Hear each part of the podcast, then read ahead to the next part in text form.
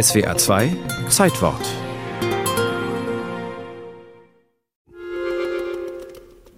Also wie der Russe kurz vor war, kam meine Tante und hat uns abgeholt. Und meine Mutti musste da bleiben, weil sie war krank. Sie hat Gelenkrheumatismus gehabt. Millionen Vertriebene und Flüchtlinge erreichten zu Fuß, per Schiff oder Zug West- und Ostdeutschland. Dieses Mädchen berichtete nach dem Krieg von seiner Odyssee aus Ostpreußen über Pommern in den Westen. Und dann kamen wir nach Bremen. Und wie der Tommy reinkam, hatten wir nichts mehr zum Essen. Und da hat meine Tante uns nach dem Waisenhaus geschickt. In der DDR wurde das Thema aus ideologischen Gründen totgeschwiegen. Die Vertriebenen durften sich nicht organisieren, aber im Westen.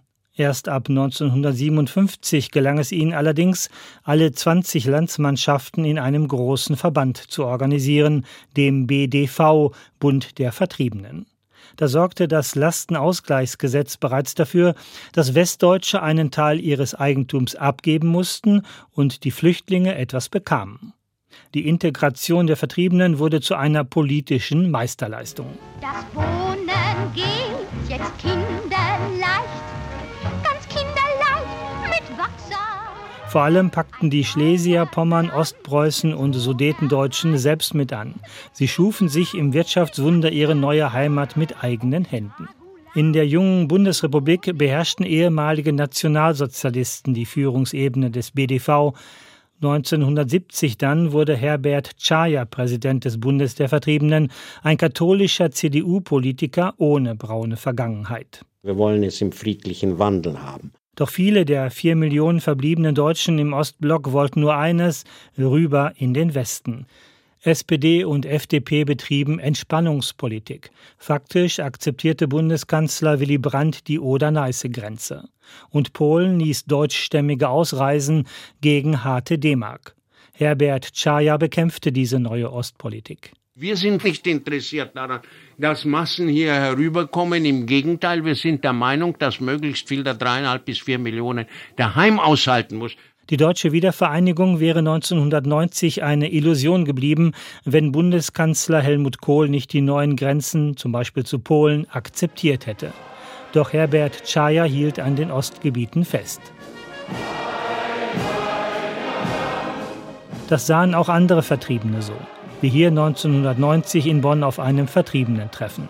Wer hat das Recht, Gut in Polen zu verschenken? Die Polen sind mit der Missgabel hinter mir hergekommen. Das ganze Deutschland soll es sein. 1994 wurde Erika Steinbach Chefin des BDV, ebenfalls CDU. Sie katapultierte den Bund der Vertriebenen ins rechte politische Abseits bis 2014. Später verließ sie auch die CDU, machte Wahlkampf für die AfD und beteiligte sich an der Hetzkampagne gegen den später ermordeten CDU-Politiker Walter Lübcke. Steinbachs Nachfolger beim Bund der Vertriebenen brachte den Verband zurück in den europäischen politischen Diskurs.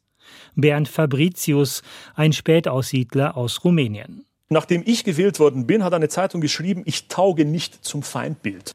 Der CSU-Mann holte Mitglieder von SPD und Grünen ins Präsidium des BDV und er bemüht sich bis heute um eine enge Zusammenarbeit mit den Heimatländern der Vertriebenen in Europa, mit Polen, Tschechien und Rumänien. Unter unserem gemeinsamen europäischen Dach ist es endlich möglich, grenzüberschreitend im Gedenken und in Trauer an den Gräbern der Toten zusammenzukommen.